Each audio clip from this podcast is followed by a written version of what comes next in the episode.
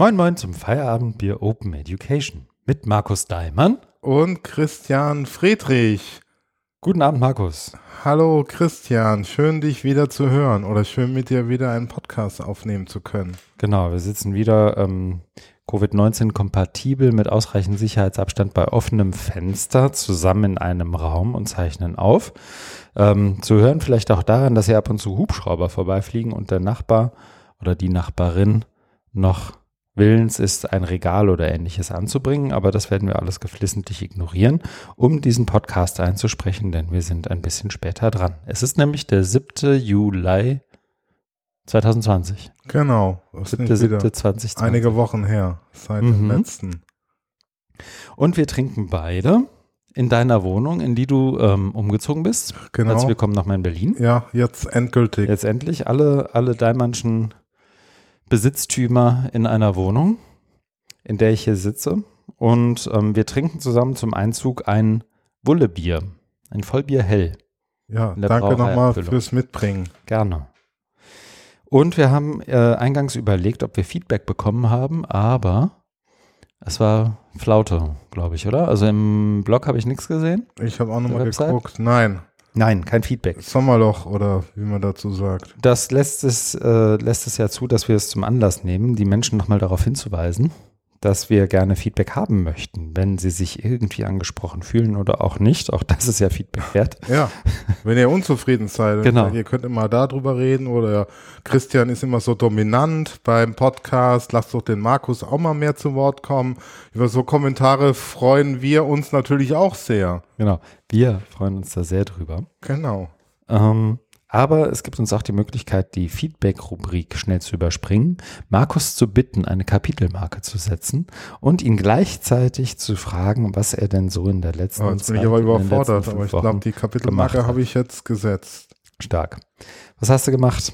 Also, was ich gemacht habe, ich habe einige HFD-bezogene Aktivitäten nämlich zum einen die Überarbeitung meines Artikels für den Sammelband. Da ging es ja, das habe ich in einer der letzten Folgen auch schon mal erwähnt und auch den Artikel in, als Preprint mhm. zu Kommentarzwecken äh, veröffentlicht. Und da gab es auch einige Kommentare, dafür nochmal vielen Dank. Also bei dem Artikel geht es darum, Entwicklungslinien, Digitalisierung, Bildung 2020er Jahre. Ich habe das ganze Thema dann eher von hinten raufgerollt, indem ich mich eher ausführlich mit E-Learning und MOOCs, also eher mit der Vergangenheit beschäftigt habe und dann zum Schluss jetzt nochmal, ähm, auch dank der Kommentare der GutachterInnen nochmal äh, Covid-19 und die Auswirkungen aufgegriffen habe, weil das war damals so mit heißer Nadel gestrickt und jetzt ist doch die Lage etwas klarer, mhm. Ähm, was so Covid-19 betrifft. Das habe ich jetzt nochmal überarbeitet und bin jetzt auch, glaube ich, innerhalb der Zeichenbegrenzung und kann das, muss jetzt noch so ein paar formelle Sachen machen, kann das dann auch bald, äh, äh ja, in den nächsten Tagen dann nochmal zurückmelden und einreichen. Super. Genau. Die Veröffentlichung ist dann geplant für erstes Quartal 21, mhm. also Open Access Band äh, bei Springer erscheinen. Okay. Und die meinen das auch so richtig als Open Access. Ich habe neulich gesehen, ja. irgendwo, bei diesem KI-Campus oder was das war. Ja. Dass sie irgendwie mit, mit den Lizenzen, mit Lizenzen so hantieren und selber noch nicht so ganz kapiert haben, ja. was Nein. für Lizenzen genau. Okay. offen sind und welche nicht. Ja. Aber ähm, Einreichungen sind jetzt schon durch. Also noch Werbung einzubauen, etwas für den HFD-Sammelband äh, nee, einzureichen. Nee, das ist schon lange durch. Ja. Äh, genau, jetzt so die, die Phase der Überarbeitung. Man hat äh, das Review bekommen mhm. und sollte auch nochmal zeigen, wie man darauf eingeht, äh, also darauf antwortet. Und dann reicht man den Artikel mal ein, die machen dann nochmal so ein Lektorat, kriegt man es nochmal zurück und sind eigentlich ganz gut im Zeitplan und wollen dann im nächsten Quartal, ja. erstes Quartal 21 veröffentlichen. Alles klar. Dann gab's äh, ein Sonder-HFD-Kernteam-Treffen, so ein außerplanmäßiges. Wir mhm. hatten ja im Mai war das, glaube ich, eins, wo es darum ging, auch was soll es sonst anders sein, das Thema, nämlich äh, Corona. Und da war so der Bedarf hoch, dass äh, es doch wieder in un, also außerplanmäßig, planmäßig wäre nämlich im Herbst und es war vielen zu spät, deswegen haben wir es jetzt mal letzte Woche gemacht, genau. Mhm. War dann eher eine kleine Gruppe, wo man auch nochmal so diskutiert hat, so was passiert jetzt so eher strategisch, was, welche Rolle kann das HFT spielen, auch so politisch, war ganz spannend die Diskussion, weil auch äh, intensiv geführt, also dass man äh, versucht, also ich gebe jetzt ja nur weiter, wie da die Diskussionslage war, das ist jetzt nicht meine persönliche Meinung, mhm.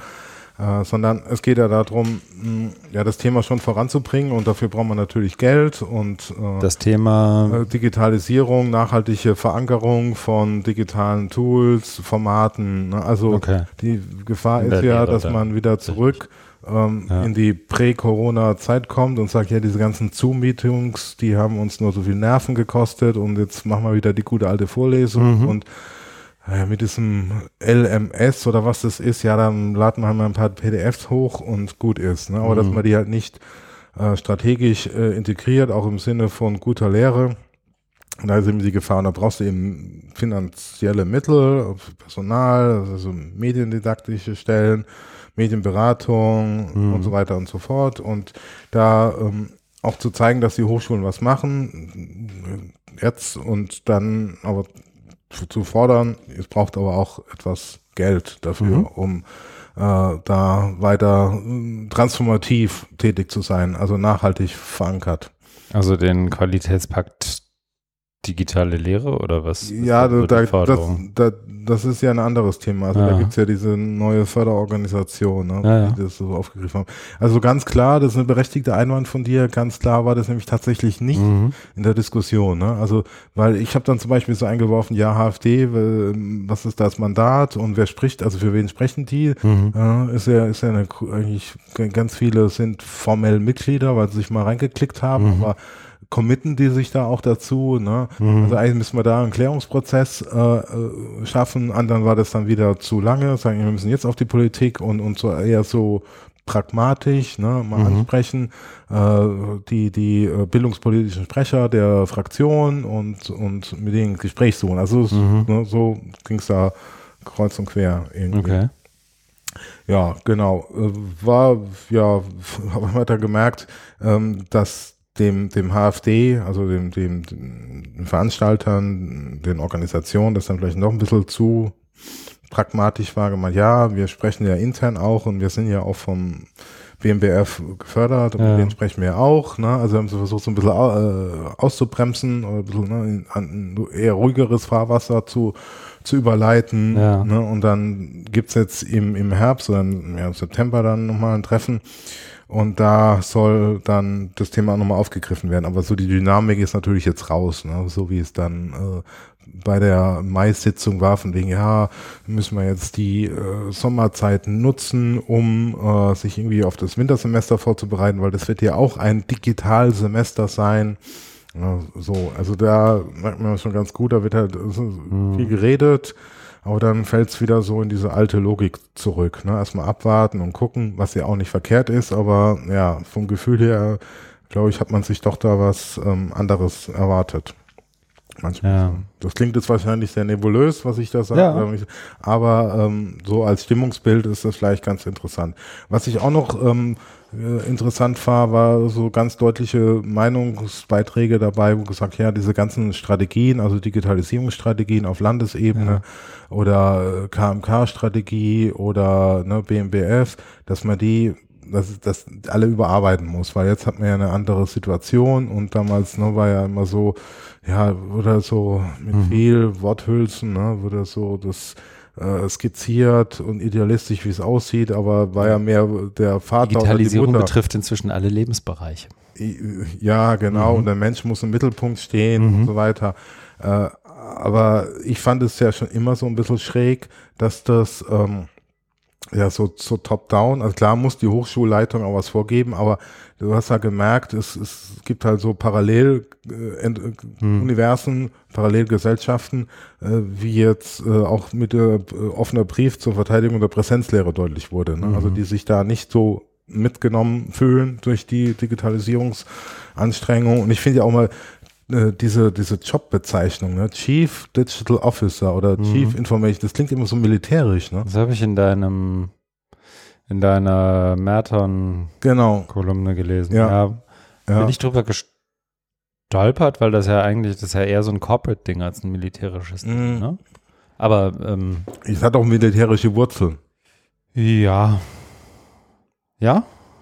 kulturell. Ja? Weiß ich nicht. Ist das nicht? Ich dachte immer, das wäre so ein Unternehmensding, aber ich auch. habe mich nicht ja. drauf vorbereitet. Ja, okay, dann, ähm, Ähm, bevor wir jetzt hier noch Nee, auf nee. dünnes Eis ich gehen. frage mich nur, weil, weil die, diejenigen, die da irgendwie, die, die, die, die da solche, also die, die FATS-Beiträge schreiben, das sind ja per se auch keine Menschen, die du mitnehmen kannst, wäre so meine Behauptung. Also die, die kannst du vielleicht überreden, den Mund zu halten, indem du sie irgendwie mit Geld bewirfst oder so, Ja. aber das ist ja niemand, der, ja. den du irgendwie konstruktiv in die Ja. Formulierung einer Digitalisierungs-, geschweige denn einer anderen Strategie irgendwie einbeziehen kannst, oder? Ja, das stimmt. Vielleicht geht es auch gar nicht darum, die, die Formulierung der Strategie mit aufzunehmen, Mhm. sondern äh, dass sie mal die Praxis verändern. Mhm. Aber ich bin da, glaube ich, hoffnungsloser Idealist. Hm. Wenn ich glaube, ja, das gehört auch zum äh, pädagogischen Ethos eines jeden Lehrenden dazu, zu sehen, ah, da tut sich was, ah, das Nee. könnte ich doch mal in meiner Lehre aufnehmen, Nee. um damit die Studierenden vielleicht besser zu betreuen, anders da zu erreichen, anders da anzusprechen, andere Wege zu gehen. Da bin ich vielleicht zu zynisch für, aber ich glaube einfach nicht, dass sich Profs in der Art und Weise en gros um ihre Lehre kümmern. Ja, es ist auch so. Also, Also, gerade an Die, Universitäten ist die, die, die, so, Forschung. die diesen Fatzbrief schreiben, die, die scheren sich doch einen Scheiß um die Lehre, die sie machen. Aber, ja, ist so. okay. Ja, genau. Hm. Ähm, dann habe ich, ich würde jetzt weitergehen. Mhm. ne? Dann habe ich Du darfst. ähm, meine Begutachtung abgeschlossen für die HFT Summer School, die ja, Ja. dieses Jahr in Digitalien stattfinden wird. Da bist du ja auch eingebunden. Genau, ich darf auch was machen. Da kannst du das ja dann nochmal erzählen. Ja, mache ich gerne. Also wir haben sehr viele Bewerbungen bekommen, über 100. Mhm. Und äh, die, genau, ähm, gibt auch mehr, mehr Plätze als sonst. Klassischerweise gab es ja 30, also 15 für Lehrende Ja. und 15 äh, E-Learning-Support-Einrichtungen über drei Tage an einem Ort. Geht jetzt Corona-bedingt nicht und deswegen ist es ein anderes Format. So ist es. Ähm, ich weiß gar nicht, ob ich diese Merton-Kolumne beim letzten Mal schon drin hatte. Deswegen habe Ich ich glaub jetzt nicht. hier. Okay, dann würde ich sie jetzt hier noch aufnehmen. Ja. Genau, ich habe Mit Link bitte. mit Link, äh, na, auf jeden Fall. Mhm. Das äh, reiche ich nach. Das ist äh, selbstverständlicher Dienst an den sehr geschätzten HörerInnen. So ist es. Okay, dann ähm, der letzte Punkt wäre dann bei meiner neuen Arbeitsstelle bei Ja. VDI, VDE. Da, Probezeit schon rum? äh, nee, die läuft noch. Deswegen halte ich mich auch äh, mit Ja. Kritik zurück. Kurze Leine. Nein, ähm, da das läuft alles weiter sehr gut, äh, weil äh, Corona bedingt hier auch äh, ist viel Dynamik drin, viele spannende Themen, wo man reintaucht, einsteigen kann. Machen jetzt zum Beispiel eine Corona-Begleitforschung, Mhm. Okay. also richtig Was wissenschaftlich.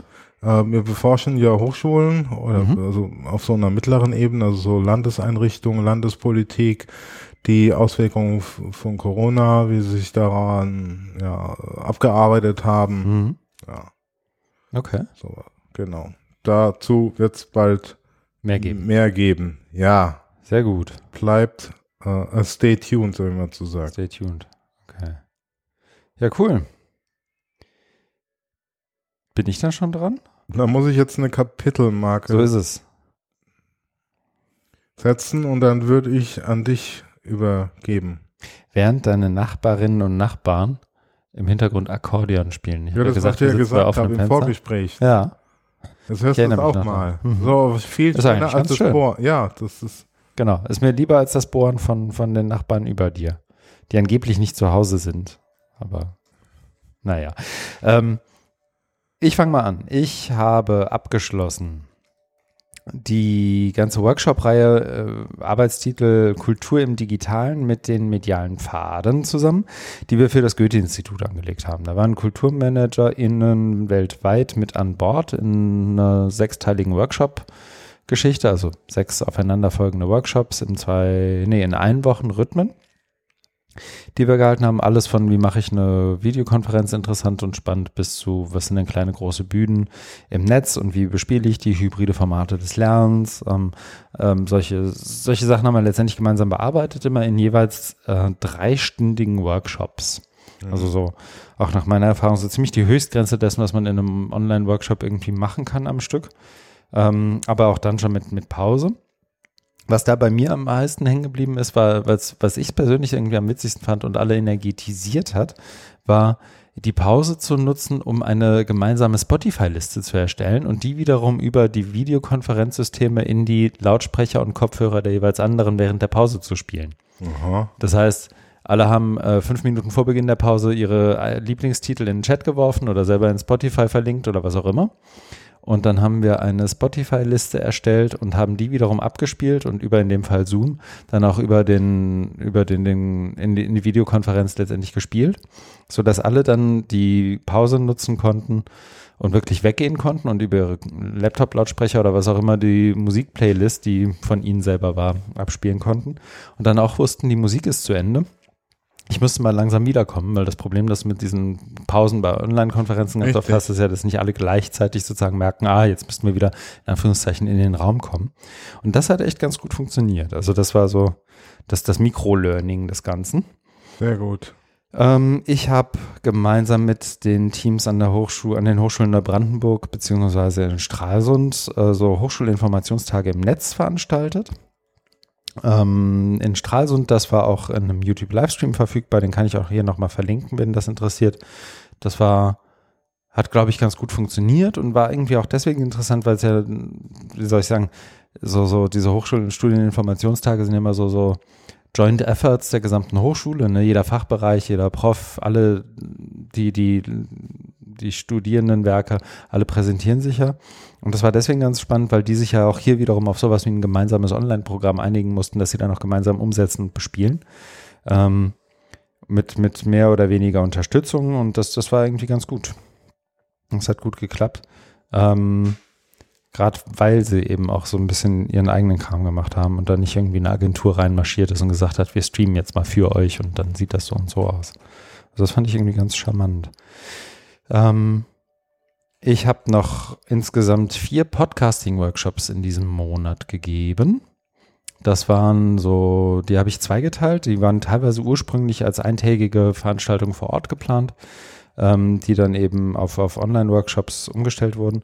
Und die habe ich dann zweigeteilt. Das heißt, ich hatte den ersten Teil, wo ich relativ viel Input gemacht habe, also dreiviertel Stunde, Stunde mit aber Diskussionen, Kommentaren, ja. Fragen schon zu, wie geht denn Podcasting überhaupt, was ist denn das, wie funktioniert das technisch, ähm, so, so die Basics, damit alle so ein bisschen über das Gleiche sprechen, um dann in so eine gemeinsame Konzeptionsphase zu gehen. Also da haben wir dann Teams gebaut in, von, von drei bis fünf Menschen, die gemeinsam ähm, einen Podcast konzipieren, der dann auch im Idealfall von mindestens einem Teammitglied im Anschluss an die Workshops umgesetzt wird und auch in so einer ein- bis zweiwöchigen Arbeitsphase bis zum nächsten Termin nochmal weiterentwickelt und bearbeitet wird vom Team.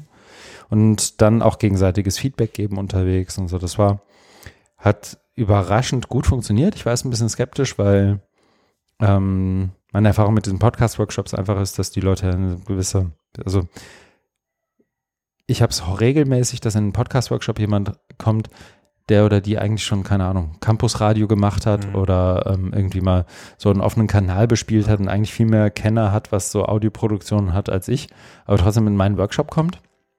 Und am anderen Ende des Spektrums hast du dann Menschen, die noch nie einen Podcast gehört haben und eigentlich auch nicht, noch, noch nie ein Mikro gesprochen haben und nicht genau wissen, ja. wie sie sich dem annähern sollen.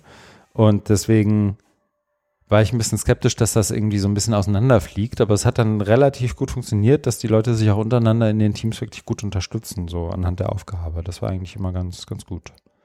Genau, und das habe ich für die FU hier in Berlin gemacht. Ich habe es äh, einmal für die HAW und einmal für die Uni Jena gemacht. Das war eigentlich ganz, ganz schick.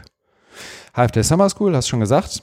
Da sind wir jetzt, glaube ich, einen Schritt weiter, so was den, den Ablauf angeht. Und ich glaube, man kann es auch schon in Mikrofone sprechen, was da passieren wird, oder? Es sei denn, du wirst jetzt ich bin ne? dafür alles offen. Als Mitglied alles. des Kernteams kann man das, glaube ich. Ich habe da keine, Veto hab da keine genau Veto-Gewalt. Grüße ans HFD, das, das Presseembargo ist hiermit aufgehoben. Ähm, nein, es, wird zwei Auftakttermine geben, den einen eher so organisatorisch einführend kennenlernen, wie, wie läuft das hier jetzt ab, wie machen wir überhaupt eine Summer School online, wie, wie funktioniert das? Ähm, das wird Ende Juli sein und dann wird die Summer School ähm, direkt am nächsten Tag weitergehen, nochmal mit einem 90-Minuten-Termin, in dem wir das so eins der Kernelemente der Summer School, nämlich die kollegiale Beratung, einführen und dann eben auch Teams bilden, in denen sich die Teilnehmerinnen und Teilnehmer miteinander beraten. Da wird es auch eine, so, so, eine Art Kommunikationsinfrastruktur für geben, ähm, die, die da dann eben auch zu, zur Hilfe genommen werden kann, um sich untereinander abzustimmen, um Dateien auszutauschen, den ganzen anderen Kram.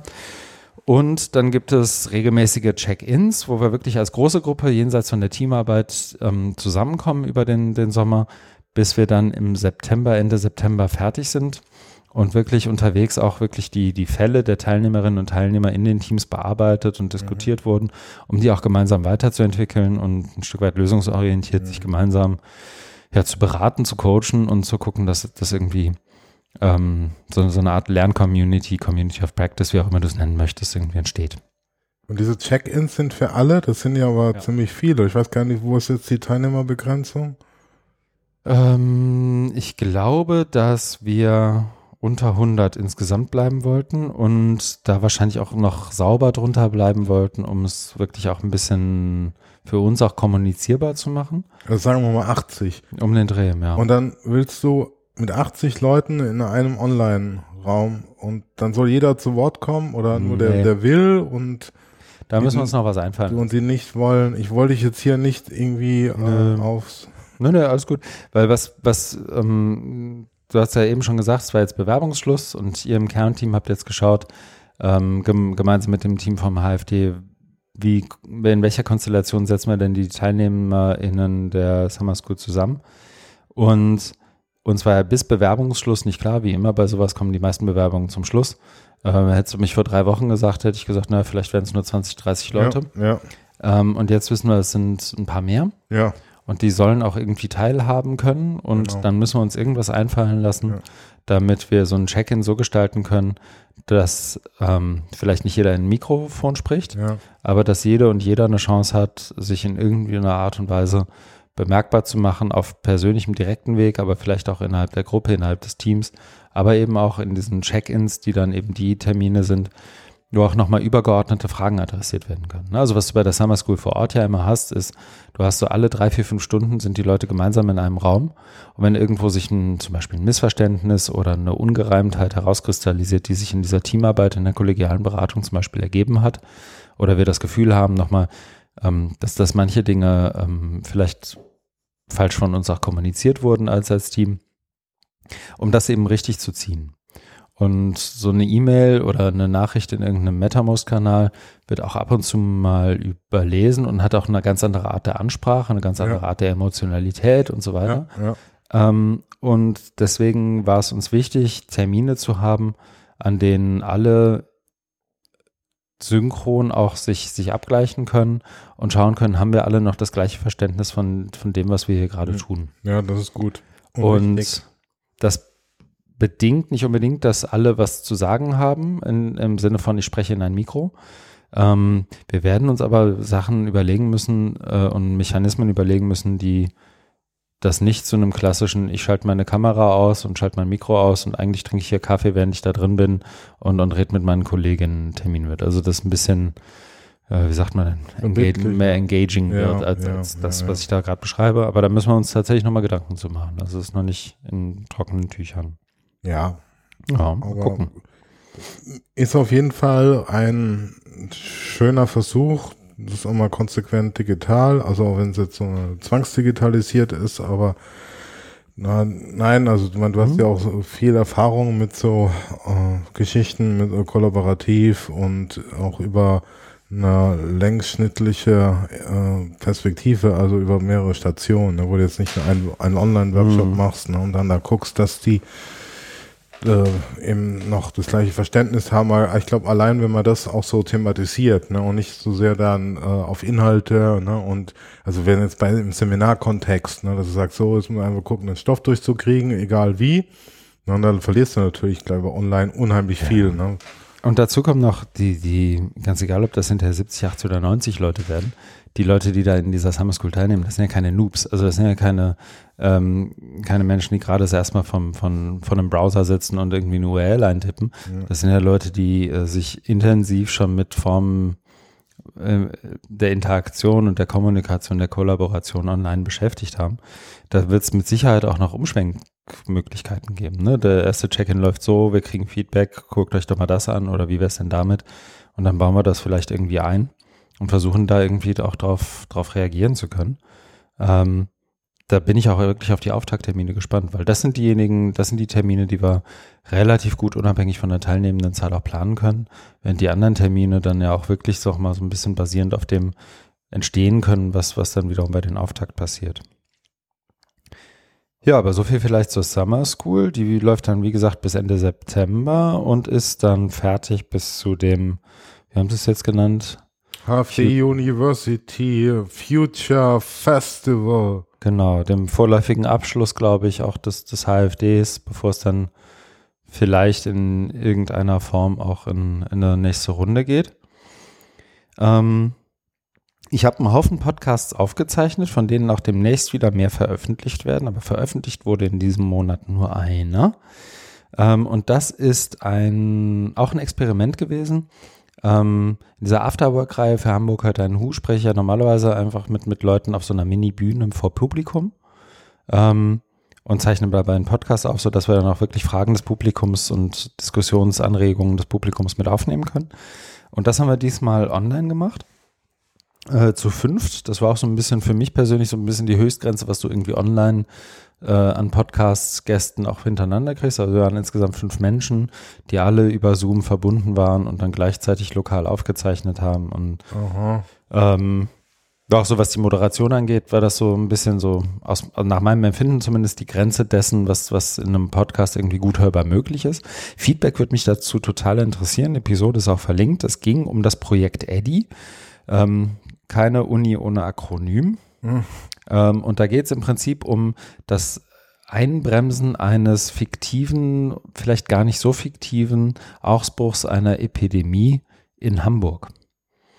Und den eben zu verstehen, ähm, also hochaktuelles Thema eigentlich, wie, wie, lerne, wie lerne ich Begrifflichkeiten über eine Epidemie, fun funktioniert das, wie bremse ich die ein als ähm, Praktiker in, in der Medizin oder in der Gesellschaft und das in einem Spiel zu spielen. Und ich habe mit den mit einem Epidemiologen, einer Gesundheitswissenschaftlerin und zwei Spieleentwicklern darüber gesprochen, wie sie gerade in diesem Projekt zusammenarbeiten und Mhm. was es so mit ihnen macht. Und im Anschluss hat man dann wiederum in diesem, in dieser Online-Konferenz dann die Möglichkeit, auch, ähm, also es haben Leute zu uns dabei praktisch zugeschaut und zugehört, wie wir den Podcast eingesprochen haben. Es konnten parallel schon Fragen über den Chat eingegeben werden, die ich dann aufgegriffen habe. Und wir haben im Anschluss noch ein bisschen diskutiert und gesprochen nach der Aufzeichnung sozusagen, so diesen informellen Teil gehabt. Das hat, glaube ich, auch ganz gut funktioniert. Wir wollen das auf jeden Fall nochmal machen, dann im August. Termin Mhm. steht noch nicht komplett fest, aber vielleicht podcasten wir ja nochmal, dann spreche Ja. ich Ihnen hier auch nochmal ins Mikrofon. Das Spiel gibt's schon oder wird noch entwickelt? Spiel wird noch entwickelt. Ähm, Projektdauer ist bis Ende des Mo nee, Ende des Jahres. Die planen vorsichtig optimistisch so im Oktober, November so einen ersten Release zu haben, ähm, den, wo, den du dann auch spielen kannst. Und dann eben mit, mit Dokumentation und Berichten drüber und so einem Projektbericht und so weiter Mhm. bis Ende des Jahres soweit zu sein. Aha. Und sowohl der Code ist Open Source und gut dokumentiert, als auch die ganzen Lernszenarien und Spielszenarien, die es da so gibt. Ja, so Ähm, schrecklich pädagogisiert und didaktisiert. Und was ist für Geht die so. Nichtspielerinnen? Wann gibt's die Netflix-Serie? Gibt's sowas nicht schon? Also Neulich gibt's nicht sogar diesen, diesen Film, Outbreak. ja, Oder guck den einfach. ja, aber das ist auch 20 Jahre alt. Ich glaube, die, Es die, haben, es- die, haben, die haben die Grundregeln der Epidemiologie bestimmt 1a aufgenommen. Ich würde ich würd das einfach gucken, das reicht. Aber nicht ohne Mund-Nasenschutz. es gab ja mal eine Serie zu Überschwemmung, also aus so Naturkatastrophen, wenn die Deiche brennen. Guck äh, das. brenn, brenn, äh, brechen, nicht brennen. Wenn du es nicht didaktisiert haben möchtest, so ein bisschen flacher, Ja, ist das genau dein Ding. ja für n- nach dem Feierabend. Ich glaube, das ist gar nicht so didaktisiert, wie es klingt, ehrlich Ah, gesagt. Also ich habe das Spiel natürlich auch noch nicht gesehen. Szenarien und dann wahrscheinlich noch mit Nee, nee, nee, nee, Lernzielen nee. Nee, und nee, nee, Kompetenzorientierung.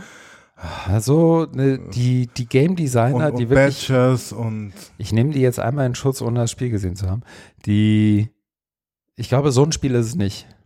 Also das ist genau die Art von Spiel, über die auch die Game-Entwickler, die Spieleentwickler da ähm, durchaus den einen oder anderen Rant dagelassen haben. So, du, du gamifizierst etwas mit genau diesen Badges und hier noch ein Icon und da noch was ja. und behauptest dann hinterher, das sei ein Spiel.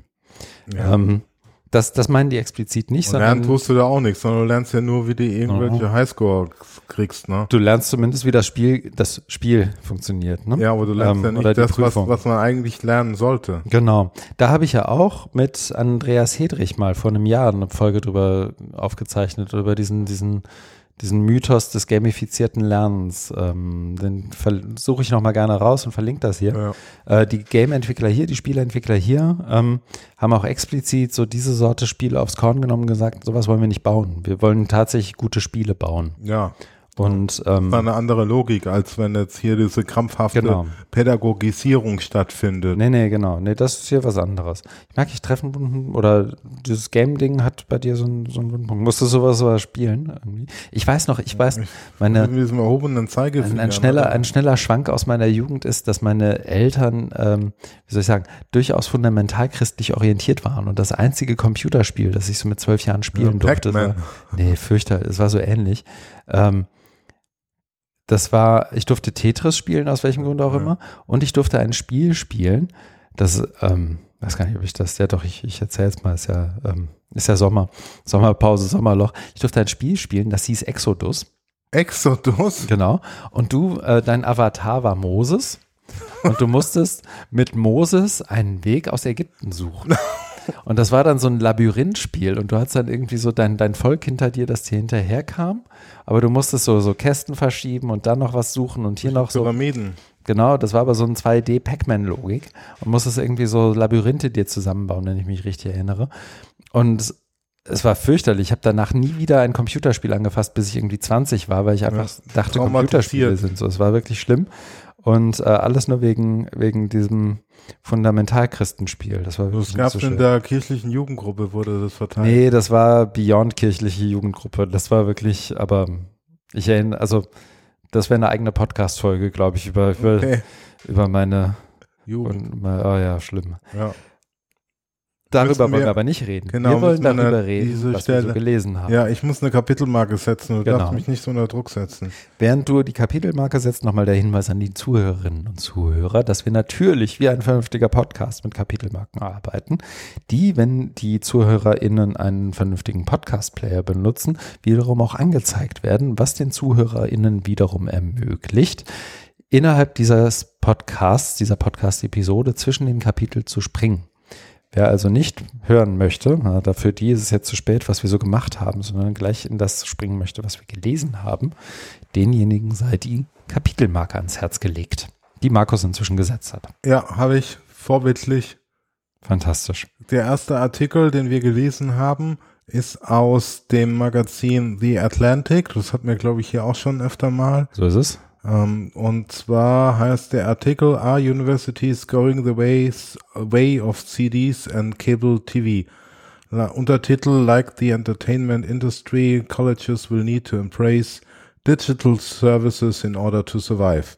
Vom 22. Juni 2020. Wenn man den Titel liest und den Untertitel denkt man, ah, nicht schon wieder, ne? kennt man ja Mhm. alles schon. Also so zum Hintergrund geht da drum immer diesen ich finde, auch nicht immer so passenden Vergleich zwischen Hochschulen, Universitäten und der Medienindustrie zu ziehen. Aber ich habe ihn trotzdem mal aufgenommen, Mhm. weil ähm, ja, Titelbild auch ähm, in einem Park locker rumhängende Studierende, die nur Print. die Printromane lesen. Ja, das, und- einer und hat auch einen Ordner, auf, genau. Genau. Ja, okay. Ja, sieht sehr natürlich aus. Überhaupt Mhm. nicht gestellt. Nein. Ja, also es geht darum, dass jetzt durch äh, Coronavirus das äh, Hochschulleben oder auf dem Campus äh, nicht mehr so ist, wie es mal war. Also deswegen wahrscheinlich auch dieses Bild, ne, wo du mit deinen Kommilitoninnen und Kommilitonen zusammen bist und ihr euch leidenschaftlich über Literatur austauscht und Bücher lest, ist jetzt alles online. Dadurch geht ja auch ganz viel von äh, der Experience, neudeutsch gesagt, äh, verloren. Und die Frage ist, die sie dann am Anfang aufwerfen, ist, ob man, also gerade ist natürlich jetzt eine amerikanische Perspektive, das müssen wir nochmal für Deutschland kontextualisieren, mhm. aber es geht eben darum, ob man bereit ist, weiterhin so viel Geld auszuzahlen, also Geld im Studiengebühren und gerade für die teuren Colleges, das ist in den USA, um dann jetzt irgendwie nur so ein ja, Remote Online Stream zu bekommen. Also mhm. hier dann das Beispiel mit dem Beyoncé-Konzert, ne, wo du eben viel Geld zahlst für erste Reihe und kriegst jetzt aber hier den Livestream wie via mhm. Netflix oder YouTube. Und ja, das, das ist eben so, so der Einstieg ähm, auf, ähm, auf dieses Thema, also wie auch wie rechtfertigen Hochschulen, dass, dass jetzt eine Einschränkung da ist in mhm. der Experience, sag ich mal.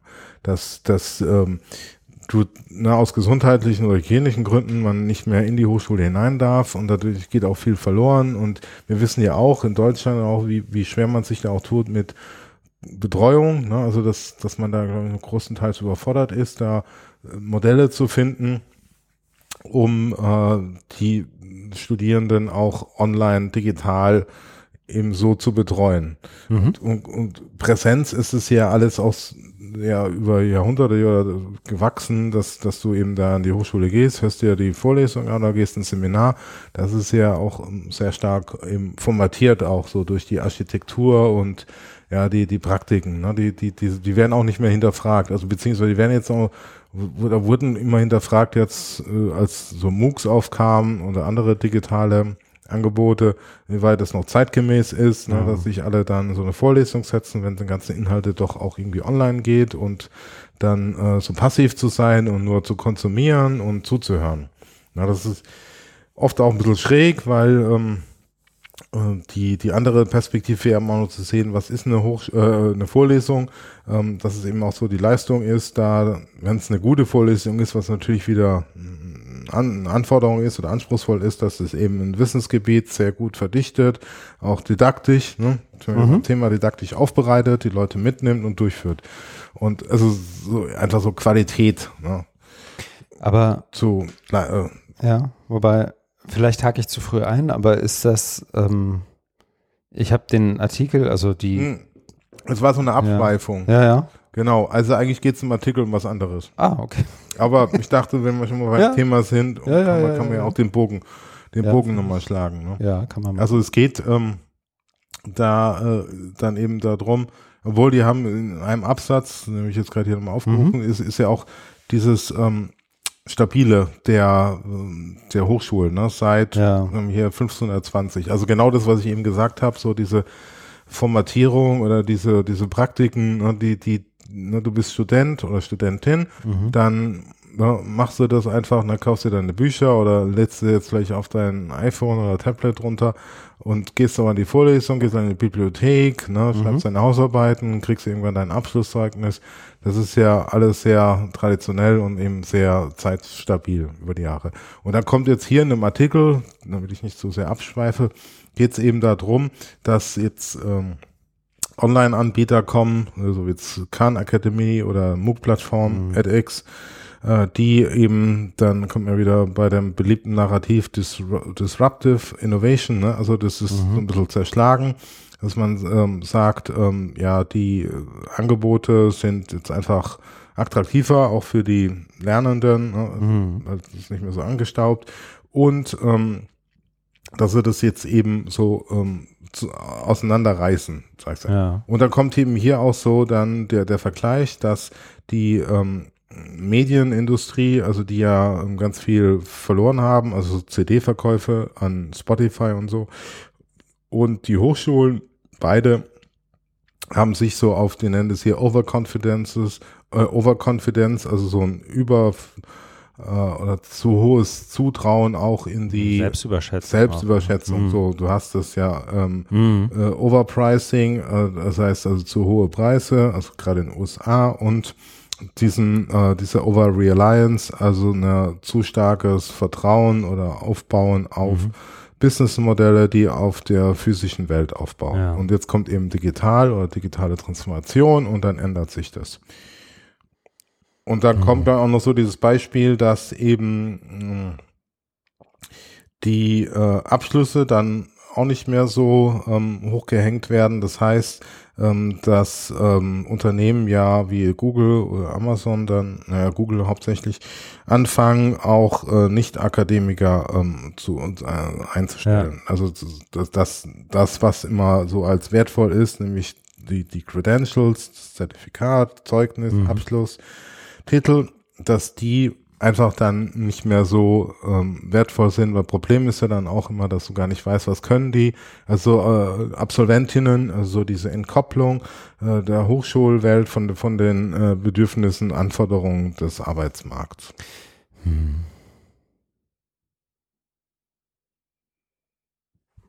Genau. Okay. Ja. Aber die, Ja. Ich habe es jetzt, also während du erzählt hast, ich habe auch nochmal durchgeschaut, ist da irgendwo ein, kam dir da irgendein Argument vor, dass unter, dass das irgendwie dich überrascht hat? Mm, Nee, so, so jetzt nicht. Hm. Also natürlich ist viel, gerade so diese, dieser Vergleich mit Hm. Medien, äh, mit, mit, mit Netflix und, und Spotify. Hm. Das ist alles schon mal da. Ich fand es Ja. nur nochmal äh, bezeichnend, dass es immer wieder hochkommt und dass es auch so prominent platziert wird, ist ein Magazin jetzt auch so als äh, Meinungsbeitrag Mhm. in der Corona-Krise. Ne, Also Ja. dass es doch noch ein sehr starkes ähm, Narrativ ist. Also wenn man da ein bisschen zwischen den Zeilen liest, dann kam mir das doch, also hat es noch einen anderen Drive als jetzt so diese Hm. üblichen Verdächtigen, Mhm. die, die da, also so so sehr dann drauf rumreiten, Ja. wie, also so, so eine, ja, Fetischi Fetischisierung schon von so Netflix und, und so. Eben. Das, das ist da jetzt nicht, das ist ein bisschen ausgewogener. Weil was ich, also das, das mag daran liegen, also dass, dass das ein bisschen ausgewogener ist, es mag daran liegen, dass der Typ, der das geschrieben hat, Michael G. Smith, ähm, ist ja auch Professor für Information Technology und Marketing an der Carnegie Mellon, also eine durchaus renommierte Uni.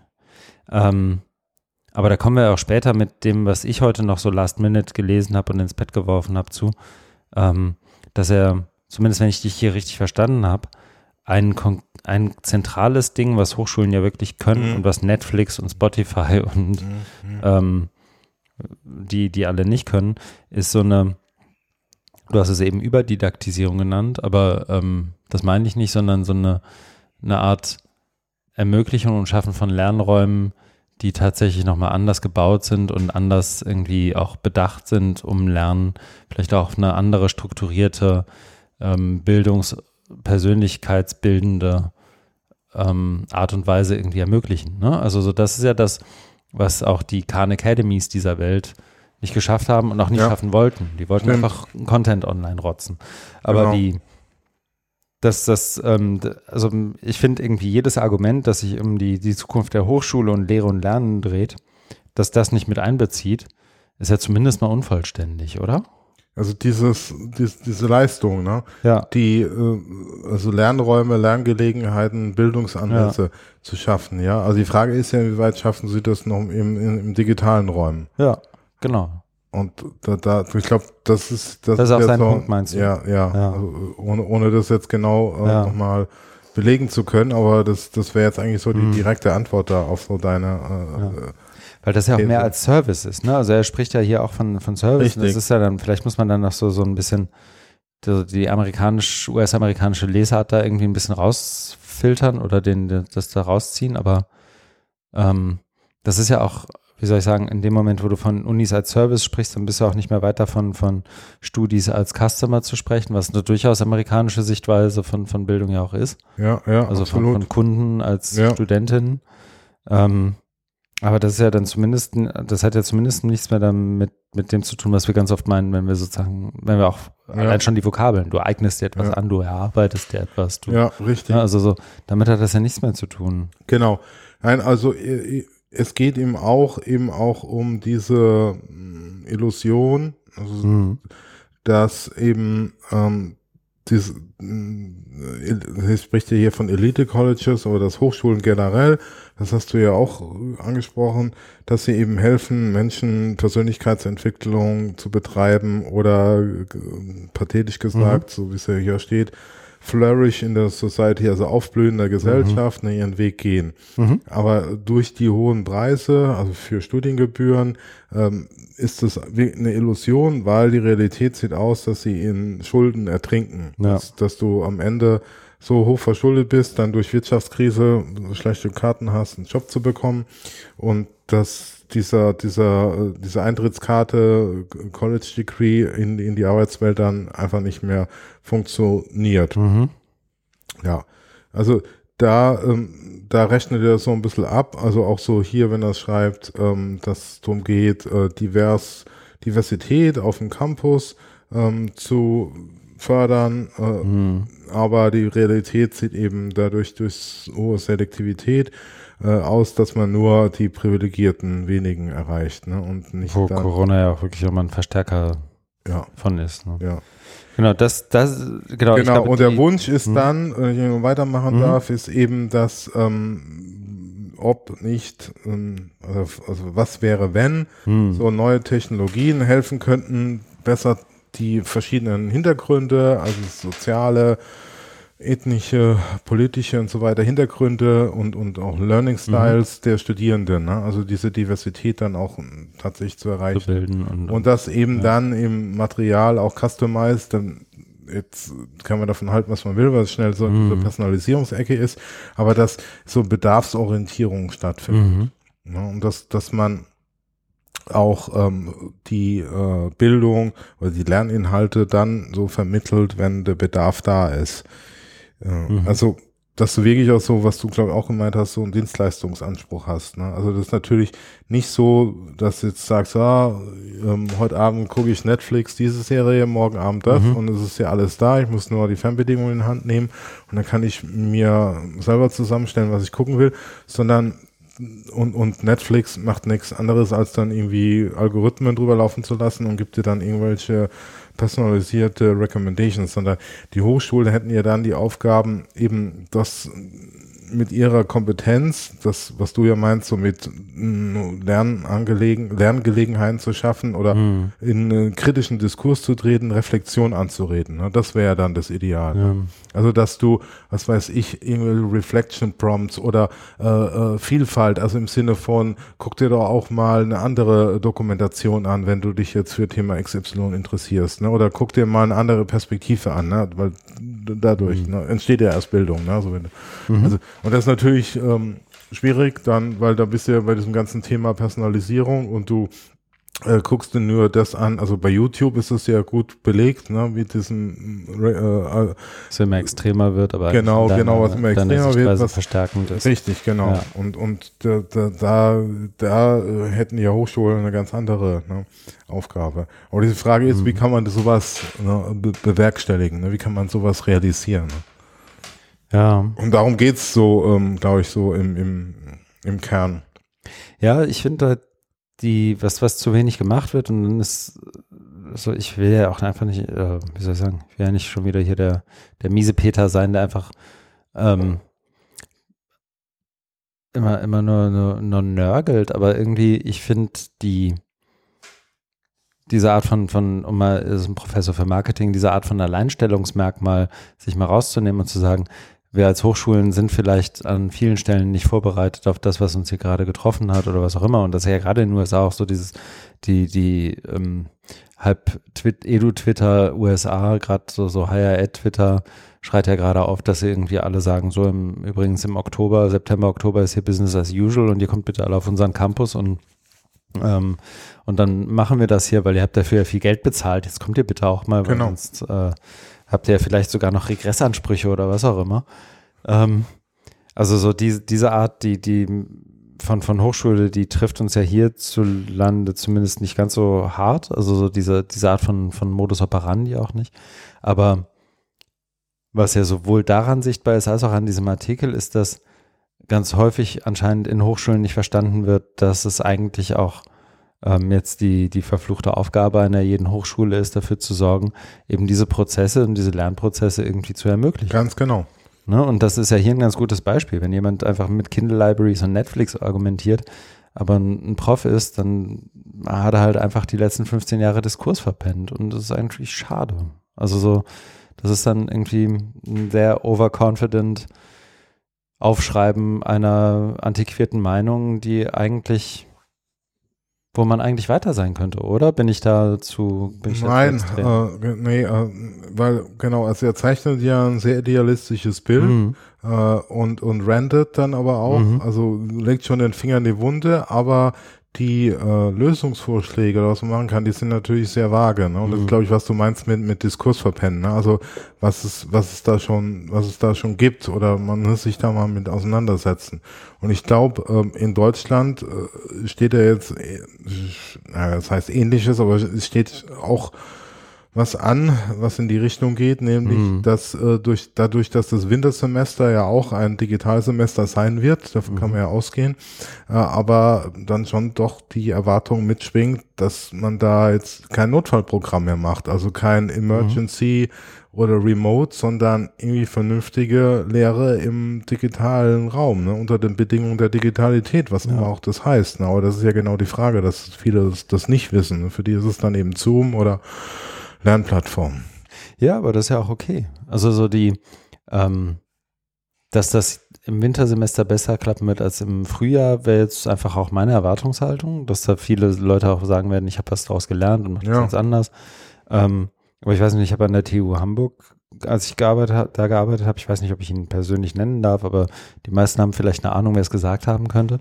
Ähm, das, das dauert halt einfach Zeit. Das ist mhm. Organisationsentwicklung und eine Änderung der, der Arbeitskultur auch.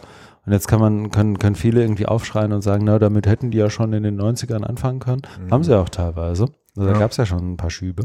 Aber ja. das, das dauert jetzt einfach 10, 15 Jahre, ja. ähm, bis das wirklich irgendwie angekommen ist, war zumindest damals die Argumentation.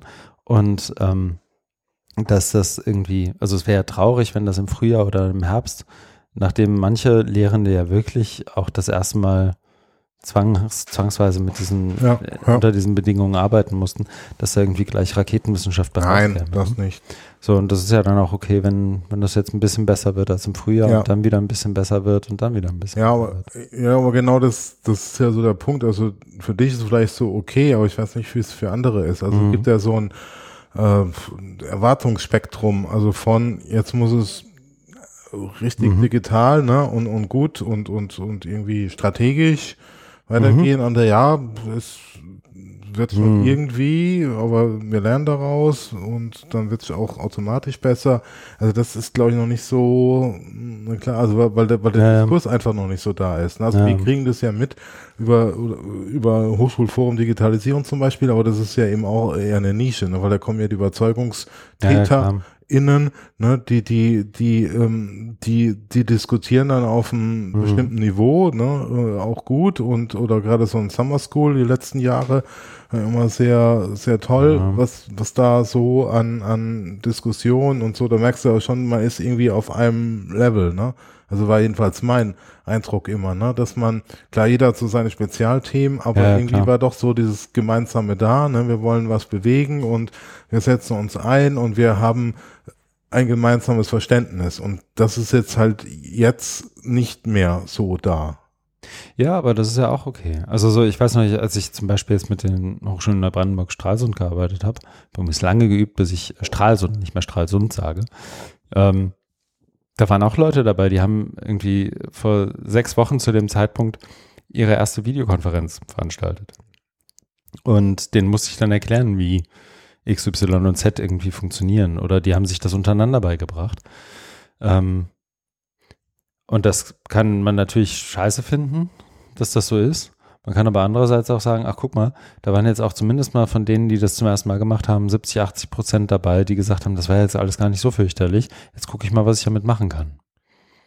Ne? Das ist ja auch gut, man will ja auch mhm. keinen au äh, ausschließen. Ne? Ich meine nur, mhm. dass man jetzt Zeit braucht, um äh, so, so eine Diskussion mhm. auch so ein bisschen äh, klingt vielleicht jetzt nicht so gut, aber so vernünftig, ne? weil oft wird ja mit so ganz ja. viel Claims gearbeitet, ne? Oder dann kommt wieder diese reflexhafte Verteidigung der Präsenzlehre. Und denkst, äh, darum geht's doch gar nicht, ne? Sondern das, was du jetzt beschreibst, auch dieses sich selber aneignen und seine Erfahrung machen, darum geht's doch. Mhm. Ja, und da kann man auch nicht so äh, Vorgaben machen, von wegen, ja, in, in, in nächsten oder übernächsten äh, spätestens muss alles voll digital sein. Ne? Und Ja, was, was heißt das überhaupt? ne? genau, Also was so- heißt das? Ne? Wo wollen wir hin? Mhm. Was sind die Ziele? Was sind die Grenzen? Mhm. Ja, aber genau, das, das ist ja dann eigentlich doch der Moment, wo es interessant wird, aber das ist dann vielleicht auch für das Medium, das ja, also Atlantic ähm, hat ja schöne tiefe Beiträge, aber das ist ja dann zumindest keine Leserinnenschaft, die Richtig. ähm, scharf auf die Antwort ist, weil das irgendwie zu tief drin ist wahrscheinlich auch. Ne? So ist es. Mhm. Aber wir haben es mal behandelt und diskutiert. Jawohl. Und ich würde jetzt, ich merke schon, dass du bereit bist für das, nächste. Dann würde ich, Ich die habe den Tab Gelegenheit, schon auf hier, ja. dann würde ich die Gelegenheit ergreifen. Setz mal die Marke und ich sag vielleicht kurz, wie das Ding heißt, weil danach musst du wieder erzählen, worum es überhaupt geht, Ja, oder? ja, gerne. Ähm, und ich habe keine Ahnung, wie das Ding heißt, beziehungsweise wie man es ausspricht. The Sisyphean Cycle of Technology Panics von Amy Orban ähm, im ähm, Journal der Association for Psychological Science, also der Psychologie, aus 2020 unter CC by NC sogar veröffentlicht. Ja, Ähm, und mit RIP, hauen wir ja auch in die Shownotes, kann man nochmal nachgucken. Ähm, die ist wohl am, an der University of Cambridge und es geht, wenn ich das richtig verstanden habe, um Panik im Kontext von Transformationsprozessen, die insbesondere mit technologischem Fortschritt oder Weiterentwicklung zusammenhängen, oder? genau. Also es ist ein Artikel, auf den bin ich äh, gestoßen über eine Zeitungsmeldung. Da hatten die den auch besprochen. Da habe ich mir den Mhm. mal im Original angeguckt und fand den sehr gut. Und Mhm. Wir haben ja nicht so oft Journal-Artikel in unserem Podcast, äh, Mhm. aber ich dachte, kann jetzt hier auch nochmal äh, an die akademisch interessierten ZuhörerInnen adressiert sprechen und äh, da äh, immer mal einen längeren Journal-Artikel Mhm. äh, besprechen. Ich finde die, das muss ich kurz reinrufen, danach halte ich wieder den Mund. Ich bin gerade auf Seite 4 und habe eine Grafik vor Genau, mir, die, die, so, so ein Ja, äh, in sich geschlossener äh, Kreis ist. Beginnt mit New Technology in Rot, ja, dann eins Panic Creation, also Panikmache, ja, zwei Political Outsourcing, also in irgendeiner Art und Weise wird diese Panik ausgesourced an, an irgendwen, der das Problem vermeintlich löst, so wie ich das hier verstehe. Dann wird irgendein Rad neu erfunden, Wheel Reinvention Teil 3 und dann kein Fortschritt, New Panic Teil 4. ja, genau. Okay. Also das ist der Kern, da wollte ich jetzt auch tatsächlich Ja, gerade einsteigen. Also vielleicht zum Hintergrund, der Artikel beschäftigt sich eben mit immer wiederkehrenden Mustern. Man könnte auch sagen, und täglich grüßt das Murmeltier, immer wenn Mhm. eine neue technologische Innovation kommt oder Medieninnovation wie Comicbücher, Radio, Fernsehen, Walkman, Internet, Social Media, TikTok, you name it. Dann Mhm. kommt es zu immer gleichen Mustern. Ne? Die hast Mhm. du jetzt gerade äh, beschrieben. Habe ich äh, voll gespoilert jetzt. Genau, du hast voll gespoilert, aber das macht ja nichts, dafür sind wir ja da. Also das jetzt auch nochmal zu Mhm. erklären. Also es ist ähm, die, die Problematisierung überhaupt dieses ähm, Kreislaufes Mhm. finde ich sehr gut und auch die Metapher mit der griechischen Mythologie, also Sisyphos, ne, kennen wir Mhm. ja äh, vielleicht noch aus der Schule. Mhm. Äh, der arme, das arme Wesen ne, war dazu verdonnert, immer einen Stein, den Berg äh, hoch zu buxieren, hoch zu, hinauf zu wuchten. Kaum oben ist das Ding wieder runtergerollt und es hat wieder von vorne angefangen. Ne? Und dieses, das ist wirklich eine sehr gute Metapher, weil eben diese Anstrengung da ist, die, die Aufwendungen, die betrieben werden müssen äh, und sich das einfach wiederholt und man nichts draus lernt. Und das, darum geht's dann. Also man Mhm. könnte ja sagen, ja, ich baue mir irgendeine Maschine oder ich, ich lasse es einfach. Ne? Also wenn ich schon die Aufgabe habe, mir den Stein nach oben zu schaffen, kann man irgendwie Werkzeuge machen oder ne, Gleichgesinnte oder warum allein. Aber Ne, genau darum geht's, dass man nichts draus lernt. Und das jetzt übertragen auf diese Medienevolution, das ist auch, da ich immer gut belegt, dass eben immer die gleichen Muster entstehen, ähm, dass, äh, und zwar, also es äh, ist ja für den Bereich Psychologie, da geht's jetzt äh, besonders um Kinder und um Jugendliche. Und da beschreibt sie am Anfang des Artikels auch nochmal so, wie überhaupt diese Gruppe als bemerkenswert oder besonders zu bedacht, bedenkende Gruppe ähm, konstruiert wurde. Ne? Also ja. früher waren ja Kinder so mitgelaufen im Haushalt und hat sich keiner so drum gekümmert. Dann gab es ja irgendwie so 1900, das Jahr oder das Jahrhundert des Kindes, gab es auch so ein berühmtes Buch. Da wurden Kinder überhaupt als was Besonderes äh, angesehen. Und jetzt ist eben so dann die, die ähm, Logik oder das Narrativ, dass Kinder, Jugendliche besonders geschützt werden müssen vor den bösen Einflüssen der Medien und der Technik. Mhm. Also es, es entsteht dann immer so eine Sorge, dass die Medien und Techniken die Jugend, die Kinder verrohen. Ne? Also dies, das geht dann schon in die Richtung Panik. Das Lässt heißt, man sie Exodus spielen und alles ist easy. Genau, also Exodus wäre genau auch so ein Beispiel, ne? Oder ähm, Nintendo Gameboy und, und so weiter. Also ja. egal was. Ne? Immer wenn irgendwas Neues ist, was vor allen Dingen auch Kinder und Jugendliche, so wie dich damals, ähm, anzieht, dann entsteht diese Panik im Sinne von, oh Gott, oh Gott, die Jugend verroht, äh, es geht bergab, die Moral geht zugrunde und so weiter. Hm. Dadurch fühlt sich dann eben die Politik angesprochen, ne? weil die Politik ist ja dafür da oder der Staat ist dafür da zu sorgen, dass es ruhig bleibt, in ruhigen Bahnen läuft, dass es keine Revolution gibt, dass alle mhm. brav zur Arbeit gehen und dass die Jugend nicht rebelliert, sondern ähm, ihre ihr zugeschriebene Funktion erfüllt. Und dass die, Poli die Politik kann das aber nicht alleine machen, deswegen sorts es aus, nämlich an die Wissenschaft. Mhm. Die Wissenschaft ist aber jetzt so dran gekoppelt, dass sie ähm, Aufträge von der Politik bekommt. Also macht mal Studien zum schädlichen Einfluss von Smartphones oder Social Media. Mhm. Dann gibt es dafür viel Forschungsgelder und die beschäftigen sich damit. Und die große Kritik ist daran nämlich an der Wissenschaft, dass die es nicht schaffen, eine übergeordnete oder tiefer liegende theoretische oder auch kulturelle Erklärung zu schaffen. Was passiert da mhm. überhaupt? Sondern die arbeiten sich an einer bestimmten Technik, an einem bestimmten Medium ab. Ja. Dann machen sie ihre Studien. Und das ist ja gar nichts Neues, sondern das haben wir ja, ja also, oder was auch genau. immer dann. Also die, die, die empirische Evidenz beruhigt ja. die Politik und sagen, ja, wir müssen das machen, hier ist unser Masterplan, mhm. ne, äh, fünf Stufen. Ne, und, hier ist unsere KI-Strategie. Genau, oder dann kommt Seehofer und sagt, man muss äh, Gaming-Szene äh, besser beobachten, stärker beobachten und dann müssen halt irgendwas ja. machen, irgendwie regulieren. Ne? Mhm. Aber die haben halt irgendwie so ein Proof durch die Wissenschaft. Die Wissenschaft kriegt ihre Forschungsgelder, hat ihre Veröffentlichungen, freut sich. Aber ähm, man hat natürlich nichts an dem tiefer liegenden, tiefer verwurzelnden Problem geändert, nämlich mhm. warum ist die Jugend aggressiv? Ähm, weil eben das Bildungssystem zu ungerecht ist. Ist sie überhaupt aggressiver als sie vor 50 Jahren war. Genau, das wäre ein anderer mhm. Punkt. Aber du erinnerst dich vielleicht auch noch, Anfang der Nullerjahre mhm. gab es ja diesen schrecklichen Amoklauf in Erfurt. Mhm. Ich habe damals da auch gearbeitet. Ich habe das mhm. äh, noch besonders in Erinnerung, dass äh, Robert Steinhäuser äh, ein Massaker angerichtet hat im Gutenberg-Gymnasium ja. zu Erfurt.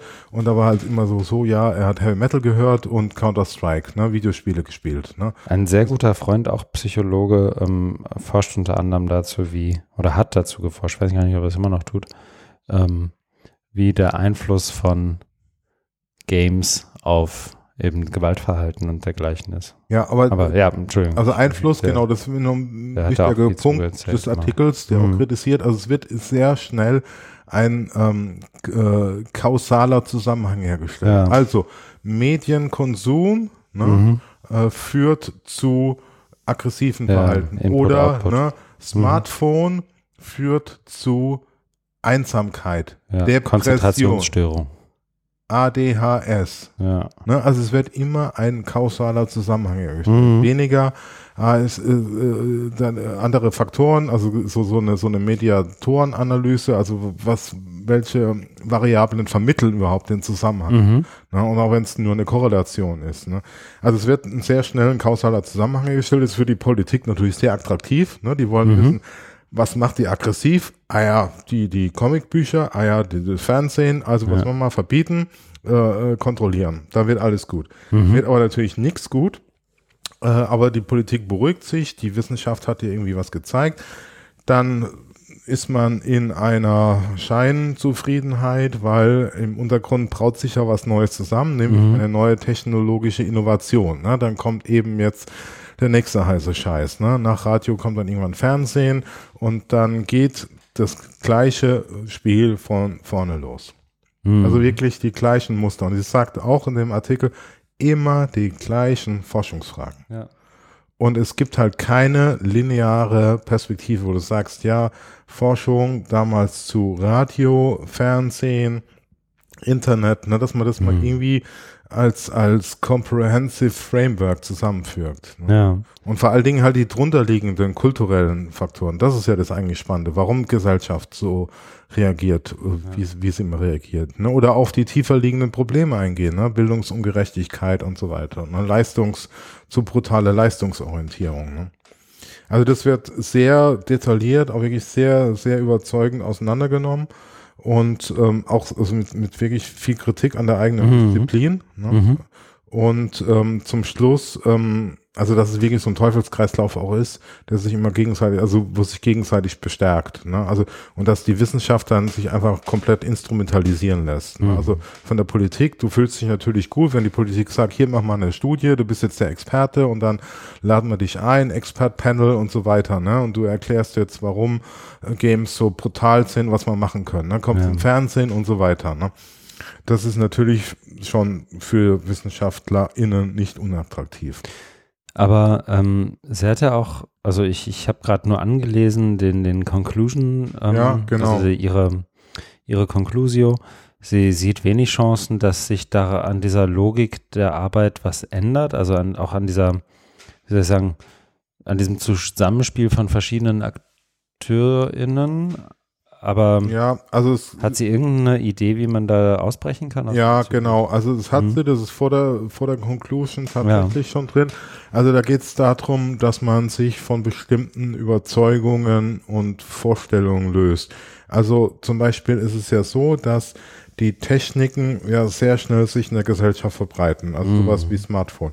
Und wenn du dann anfängst, ähm, Studien da in Auftrag zu geben, ähm, die dann den negativen Einfluss ähm, äh, ermitteln, dann brauchen die ja eine Weile und bis die veröffentlicht sind, ist das Ding, also Smartphone schon so etabliert, dass du eigentlich gar nichts mehr machen kannst. Mhm. Das heißt, ähm, sie empfiehlt auch der Politik so ein eher ähm, konstantes Monitoring zu machen. Das heißt, du musst es schon auf dem, auf dem Schirm haben, aber da nicht so von wegen, jetzt macht man eine Studie und dann hat man hier das Böse identifiziert, dann machen wir irgendwelche Regularien, weil das ist wirklich kompletter Käse sondern du beobachtest es ständig und hast halt eben ähm, äh, guckst, also forschst weiter und äh, hast so so äh, kontinuierliches Monitoring. Mhm. Und ähm, eben dann hat sie das auch nochmal so äh, vorgeschlagen, wie man dann die Forschung äh, angehen kann, also dass du verschiedene Gruppen dir anguckst, ne, oder Mediatorenanalyse machst, also andere, ne, ähm, also oder hier auch ähm, äh, verschiedene spezifische Gruppen dir anguckst, ne, wenn, wenn du deine Claims machst und ähm, also das spezifizierst, ne Mhm. oder äh, Lang Langs Langzeitstudien machst, ne? nicht, nicht einmalig, äh, wo dann pauschalisiert oder generalisiert wird, ne? wo du sagst, ja, das war jetzt eine Studie, ne? und, und äh, wie, da tut sich ja drumherum noch ganz viel. Ne? Ja. Ja, ja, genau. Also da, da gibt's wirklich schon ein paar gute Punkte, äh, um, um diesen Circle ähm, zu, zu, zu durchbrechen, ne? also diesen Sisyphus-Zyklus ähm, äh, zu durchbrechen, ähm, sich von, von der, was du ja gerade auch angesprochen hast, von dieser Logik, die eben sehr dominant ist, zu, zu, zu lösen. Mhm. Ja, also das, das, erfordert, also weil das ja schon so etabliert ist, ist ja wahrscheinlich die, die, die Kraft, die du brauchst, sehr groß, ne? weil das einfach immer so läuft, ne? dass du als, als ich kann ja jetzt nur von der Wissenschaft sprechen, aber dass du dich auf bestimmte Phänomene, die jetzt auch gesellschaftlich ähm, virulent sind, da stürzt mit der Hoffnung auch auf Forschungsgelder einfach, Ja, ne? weil, die, weil die Politik sagt ja, genau, Aufmerksamkeit, ah, super Thema, hier jetzt, was weiß ich, Mhm. KI oder sowas, ja, hier, mach. ne, krieg, krieg, kriegst du automatisch Geld. Ne? Also weiß man ja auch, zum Beispiel bei Förderanträgen, mhm. da lässt man bestimmte Buzzwords fallen. Ja, das ist ja jetzt gerade, also und, ja. Die, aber ja, es ist in so, also ich ist ja, ja, was, was, was will ich sagen? Ich glaube, ich möchte sagen, dass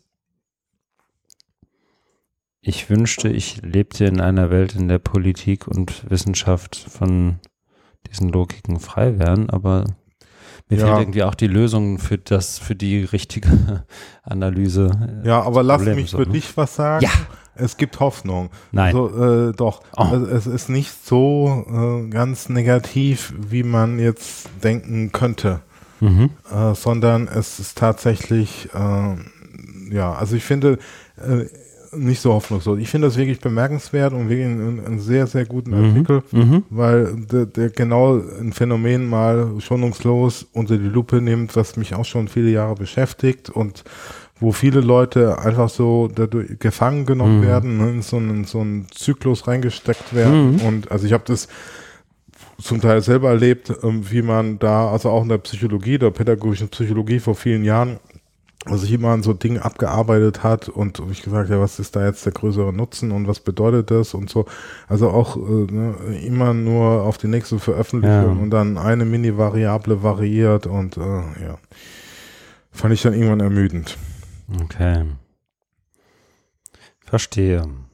Aber guter Artikel. Vielen Dank Auf, dafür. auf jeden Ähm, Fall. Also ich würde jedem. Dicke Leseempfehlung. Oh, das ist, da haben wir schon lange nicht mehr gehabt. Hm. Ich würde jedem unserer geschätzten Hörerinnen und Hörer empfehlen, den Artikel zumindest mal quer zu lesen. Mhm. Also äh, diese Grafik da auf Seite 4, die ist eingängig, da ist auch eine Erklärung Mhm. drunter, schaut euch die mal an und dann wird es eben in, in den verschiedenen Kapiteln ausgearbeitet, auch wirklich sehr Mhm. detailliert und sehr gut geschrieben, aber das, diese, dieses, diese Kreislauf da, die Grafik, das erklärt das sehr gut. Das Mhm. reicht eigentlich schon. Mhm. Mhm. Damit würde ich jetzt übergehen zum nächsten Artikel. Ja, der gar kein Artikel ist, sondern Ich muss ein eine Tweet. Kapitelmarke setzen. Genau, und ich erzähle einfach nochmal, weil das ist das dritte in Folge, äh, Hattrick sozusagen, Feierabendbier für den Daimann. Denn er hat den, den dritten Beitrag auch sich rausgesucht, den er besprechen wollte. Und das ist ein Tweet von Mahabali, der wie folgt lautet: If you could uninvent one technology that's been used in education, what would it be? Ähm, also sie schreibt dann noch in Klammern, dass man zwei wählen kann. Also et- etwas unerfinden, das in ähm, Ja, zurückerfinden. zurückerfinden, unerfinden, ähm, was in, in Education, also in Bildungskontexten genutzt wird. Ähm, und zwar in Vorbereitung für ihre Keynote bei der OLC Innovate am 15. Juni, die auch online zu finden ist. Ja, und das hat ein paar Retweets und vor allem Genau. Kommentare bekommen.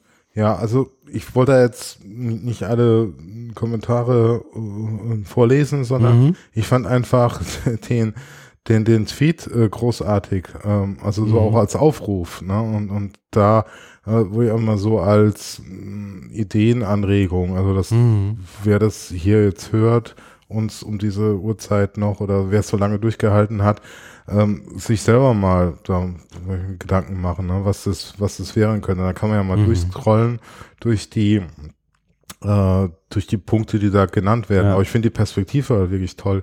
Damals ist ja, was kann, also welche Technik sollte man wieder rückgängig oder technologische Innovationen in der Bildung sollte man mal rückgängig, also als Gedankenexperiment. Aber sowas finde ich eigentlich immer gut. Ja, genau. Und das sind so ein paar Sachen, die immer wiederkehren, ne? Also sowas wie Turnitin, also so Plagiats äh, Detection Software, Ja. ähm, wo es ja auch irgendwie einen Haufen Skandale drum gab, gerade in, in der letzten Zeit. Aber auch, ähm, wir hatten doch ab und zu haben wir uns doch hier schon mal auch lustig gemacht über, na, wie hieß das Ding nochmal? Ähm, Panoptico. Ja. Das ist dieses ähm, Surveillance-Tool, das gerade bei Prüfungen äh, Panoptikum, ja. nee, wie heißt es denn nochmal? Der, ich meine nicht das, Proctoring. Ja genau, aber wie heißt denn der Proctoring Service? Nein, wir müssen ja auch, nee, auch nicht. Ich komme vielleicht gleich drauf, aber Ja. der ähm, äh, nach eben dem Panoptikum benannte äh, AdTech-Service, der es letztendlich ermöglicht, äh, Studierende bei der Prüfungs, ähm, äh, beim, beim Prüfung ablegen zu überwachen. Vielleicht kommt er ja hier. Ja, ja. Ähm, also solche Sachen kommen immer wieder. Äh, einen fand ich noch interessant von Gabi Witthaus, eine Antwort. Ähm, Course Design that prioritizes Content. Also jede Art von Kursdesign, das sich äh, nur um Inhalte schert. Mhm. Und ähm, äh, letztendlich so diesen simplen Shift, äh, wir müssen das jetzt online machen, okay, dann haben wir halt hier sowas wie eine Vorlesungsaufzeichnung oder irgendwie sowas, äh, dass, dass wir jetzt einfach online haben. Ne? Genau. Mhm. Ja, also wirklich sehr schöne Idee. Mhm. Also, so manche Antworten sind natürlich auch ein bisschen sehr, äh, kann man zumindest nicht so viel mit anfangen. Aber es sind auch ein paar interessante dabei. Genau, kann man mal durchscrollen Ja. oder auch auf Deutschland übertragen. Ja, ja, ja. Okay, cool. Ja. Heißt das, wir springen schon weiter? Ja, das war nur ein kleiner Einschub. Cool. Das heißt, nach diesem kleinen Einschub ist es deine Aufgabe, schon wieder eine Kapitelmarke zu setzen. Soll ich mal kurz erzählen, äh, worum Ja. es in dem nächsten geht? Weil den Ja. habe ich ja, ähm, Ja. wie es so meine Art ist, wie du schon angemerkt hast, ähm, relativ spät reingehauen. Ja, dann hast the floor is yours. Danke. Es handelt sich um einen Beitrag, einen Blogbeitrag von Bonnie Stewart, die ähm, eigentlich perfekt, äh, perfektes Clickbait hier äh, produziert hat, Mhm. nämlich in, mit, der, mit der Headline Redesign for Online, Three Easy Steps to Questioning Everything You Do as an Educator. Also so die ähm, 3, 5, 7 äh, Checklist-Headline ähm, simulierend, dass wenn du dein, äh, dein, deine Lernszenarien, dein, deine Lehre auf Online umstellen möchtest, dass es einfach drei einfache Schritte gibt und dass du diesen Blogpost lesen mögest und dann sei dir geholfen. So zumindest äh, suggeriert es die Headline. Ja, Ähm, wenn ich das aber jetzt schon so aufbaue, ähm, in der ähm, in, in der Art und Weise im Witz, ähm, wirst du wahrscheinlich feststellen, dass sie es hinterher ein bisschen komplizierter macht. Sie fängt aber an mit dem berühmten William Gibson Zitat von äh, August 93 von William, äh, wie gesagt, William Gibson. The future is already here, it's just ja, not ja. very evenly distributed. Und sie macht dann ähm, im Verlauf des Blogposts äh, den, den Punkt, dass das eigentlich auch für die Gegenwart gilt. Also auch die Gegenwart ist schon da, weil irgendwie ist die Gegenwart mancher ja die Zukunft von anderen und andersrum. Ähm, gerade wenn es darum Stimmt. geht, nicht gleich verteilt zu sein. genau. Und ähm, spricht letztendlich über den Prozess, den wir eben eigentlich auch hatten. Ne? Das war so ein bisschen das, worauf ich hinaus wollte bei dem ganzen Atlantic-Ding. Ähm, dass äh, sie hier eigentlich was anspricht, was für alle gilt und selbst für Profis wie sie, die seit über 20 Jahren äh, wirklich kreatives, interessantes ähm, Learning Design online macht oder, oder ja, Online-Lehre, Online-Lernen irgendwie ähm, verfolgt, ähm, dass nämlich immer wieder neue Sachen dazukommen, dass du nie perfekt bist, sondern dass es immer so, so ein Weg ist, auf dem du, den du dich begibst und einfach immer wieder was Neues tust und dich ja auch immer wieder in neuen Kontexten befindest, um darauf zu reagieren. Ähm, und sie zieht das auf anhand der Beobachtung, dass sie und ihr Mann, den wir ja auch schon mehrfach hier bei uns im Podcast hatten, nämlich Dave Cormier, ähm, während sie sozusagen äh, relativ ähm, ja, so, so fast in so, so eine Art nicht Phlegma, aber so, so ihre kreativen Prozesse in Bezug auf Online-Lehre wurden nicht unbedingt angefacht durch die äh, Covid-19-Krise, Mhm. während ihr Mann Dave Cormier sich äh, 8, 9, 10, 12 Stunden am Tag hinsetzt und irgendwelche Tutorials und Key Ideas to Online-Learning, wie wir sie hier auch besprochen haben, formuliert, sondern sie dann tatsächlich irgendwie erstmal sagt, ich muss mich erstmal zurückziehen und da auf so einer Metaebene drüber nachdenken und ich habe noch nicht so den konkreten Handlungspunkt, aber dann später dazu kommt, ähm, auch neue Arten, wie sie eben ihr, ihre Lernumgebung designt, irgendwie anzugehen, ähm, auch beschreibt und da eben von diesen inkrementellen Veränderungen immer wieder spricht und wie sie die, wie sie einbaut. Mhm. Ähm, und da sind so ein paar Sachen, die für sie, die eigentlich immer relativ freundlich formuliert, zumindest empfinde ich das immer so, wenn ich sie lese, ähm, hier relativ auch für eine Kanadierin oder auch für so, so nordamerikanisch geprägte Kommunikationskultur relativ, ähm, wie soll ich sagen, auf die Nase sind. Ähm, zum Beispiel, you have to build students capacity and confidence and knowledge creators, not just consumers. Also eigentlich was, was ja, immer ja. wieder gesagt wird. Ähm, achte darauf, dass deine Studierenden, deine Lernenden ähm, tatsächlich auch sich, sich zu Menschen entwickeln, die selber auch was schaffen können und nicht nur konsumieren. Genau, you das war ja so, was mhm. bei dem Mahabali-Tweet Gabi mhm. Witthaus geantwortet genau. hat. Und nicht auf Content zu fokussieren, weil Content ist gleich Konsum, mhm. also vorgegebener Content, sondern eben, dass, mhm. dass sich da was entwickeln kann. Genau. genau. Ja. Und dann kommen wir so zu, zum nächsten Punkt, da geht es so in Richtung Macht- und Kontrollverlust. You have to be willing to let students see each other's work, even where that many challenge, even where that many challenge. May, may. Uh, that may challenge your power. Auch wenn das deine Autorität ne, uh, untergräbt, genau. Untergraben könnte. Or your trust in their academic integrity. Also die Art und Weise, dass ja. du sozusagen Academic Integrity als ich habe etwas allein geschaffen verstehst, ja. das ist ja eigentlich das, wo sozusagen gerade Prüfungsszenarien heute hinken, sondern eben die, die, die reale Welt, quote unquote, eben in der Lage wäre, Kollaboration und Kommunikation Richtig, zu ermöglichen. Aber das ist wirklich ein guter Punkt, weil es ist, mhm. äh, glaube ich, immer noch so, dass dass diese studentischen Arbeiten nicht so geteilt werden ne? oder, mhm. oder nicht, nicht, so thematisiert werden, ne? sondern du reichst es ja ein und kriegst dann deine Note und das war's. Mhm.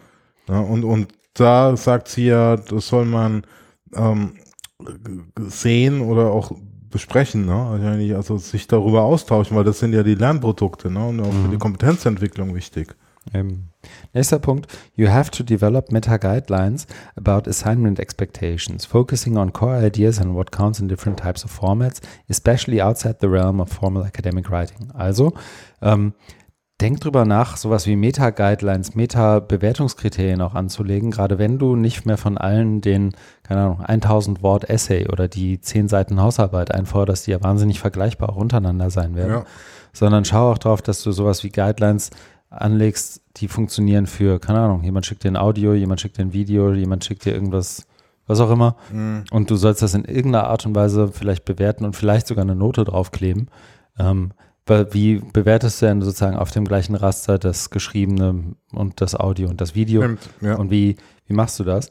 Und dann in Klammern dahinter direkt, ähm, sei da drin irgendwie gracious and non-punitive, also sei da irgendwie auch, auch wie soll ich sagen, großzügig, äh, großzügig und, und nicht bestrafend, sondern genau. erkenne auch an, dass das alles Dinge sind, die du selbst weiterentwickeln musst und tu das im besten Fall auch gleichzeitig gemeinsam mit deinen Studierenden. Also wirklich ein paar ähm, gute Punkte, die sich auch, glaube ich, nochmal von denen unterscheiden. Wir hatten ja die 12 Key Ideas, glaube ich, von Dave Cormier im letzten oder vorletzten Podcast, so ja. Move to Online Learning. Ähm, die sich auch nochmal so in Nuancen, glaube ich, ganz gut unterscheiden und irgendwie vielleicht nicht ganz so, wie soll ich sagen, nicht ganz so actionable, nicht ganz so ähm, sind, dass du, dass du sofort daraus sagen kannst, okay, das hänge ich mir jetzt über den Schreibtisch und handle danach, aber die trotzdem ganz gute Regeln sein können oder ganz gute Logiken sein können, an denen du dich orientierst. Sie bringt auch nochmal ein Beispiel von einem eigenen äh, von der eigenen Weiterbildung, die sie selber gegeben hat und wie sie da jetzt sozusagen im nächsten Schritt auch wiederum iterieren würde mhm. und so weiter und so weiter. Und das fand ich dann irgendwie ganz, ähm, ganz schick. Mhm. Ja. Und auch gut geschrieben und gut erzählt. Also ich ja. finde, das ist ähm, ja auch was, ähm, was, was ich selber bei Blogposts auch gerne können würde, nämlich so, so eine Geschichte erzählen, wie du drauf kommst. Ja, das stimmt. Was du da, was dein Argument, also wie, wie man das so aufbaut. Ja, üben macht den Meister oder die Meisterin. Aber der Einstieg mhm. scheint ja gewesen zu sein, sich immer bestimmte Fragen zu stellen ne, und diese mhm. Gedankengänge dann aufzuschreiben, weil das finde ich auch immer wirklich sehr gut. Mhm. Ja, also danke, dass du es reingenommen hast. Jo. Ist das dann schon der Punkt, wo wir eine Marke setzen, Herr Daimann? Ich glaube, ja. Na dann. Dann tun wir das. das und sprechen darüber, was wir tun werden. Willst du anfangen oder soll ich? Ähm, ich kann gerne anfangen. Also bei mir steht an Aufräumarbeiten, wie du äh, auch heute gesehen hast. Du bist ja bei mir zu Gast. Mhm. Und ähm, der Umzug ist vollbracht, aber noch nicht das Feintuning. Das heißt, es müssen wir noch kleinere Arbeiten, Aufräumarbeiten, Wegräumarbeiten, Mhm. Umorganisieren, Arbeiten stehen an. Mit denen werde ich mich beschäftigen und natürlich arbeitstechnisch werde ich, weil ich habe im Gegensatz zu dir keinen Urlaub Hm, und werde eben brav weiterarbeiten. vorbildlich. Ähm, bei mir geht es auch relativ schnell. Ich habe ähm, endlich mal zwei Wochen Urlaub, fast am Stück. Ähm, mit Ausnahme der Summer School mache ich nichts ab nächster Woche und ähm, werde das auch entsprechend feiern und genießen. Muss aber vorher noch so ein paar Sachen abschließen, ein paar Sachen zu Ende abarbeiten, dass die irgendwie so, so, ein, ähm, so eine Sollbruchstelle erreichen, wo ich dann auch mal loslassen kann und dann im August irgendwann weitermache. Das heißt auch, dass wir uns wahrscheinlich im Juli nicht mehr hören, sondern erst im August. Und dann ähm, kann ich, glaube ich, auch wieder ein bisschen mehr erzählen von dem, was ich gerade so im beruflichen mache. Da sind wir gespannt. Aber so richtig. Ich würde dann un noch einmal darauf hinweisen, dass wir sehr gerne auch inhaltlich interessiert sind an Feedback, ähm, was, also nicht nur an Feedback, sondern eigentlich an einer fortlaufenden Diskussion zu den Sachen, die wir hier besprochen haben. Genau. Ähm, und das Auf geht am Fall. besten, ähm, kann man ja auch nochmal sagen, über unsere Website, die haue ich auch nochmal in die Shownotes, äh, feierabendbier-open-education.de, da einfach auf die neueste Episode klicken und in die Kommentare schreiben. Oder gerne auch bei Twitter unter dem Hashtag FOE Podcast, Feierabendbier Open Education Podcast. Ein sehr merkwürdiger Hashtag, wie ich finde, aber wir haben ihn irgendwann mal genommen Ja, und bleiben Jetzt jetzt müssen wir dabei. damit so. leben. so ist es. Äh, Pfadabhängigkeit in digitalen Macht Zeiten. sich bemerkbar. Mhm. Wir danken allen Zuhörerinnen und Zuhörern für das Zuhören. Das war jetzt viel Zuhören, ja. Also bleibt uns treu, schickt uns gerne Kommentare, Anregungen, Feedback, wie Christian gerade gesagt hat. Bis dahin. Tschüss. Tschüss.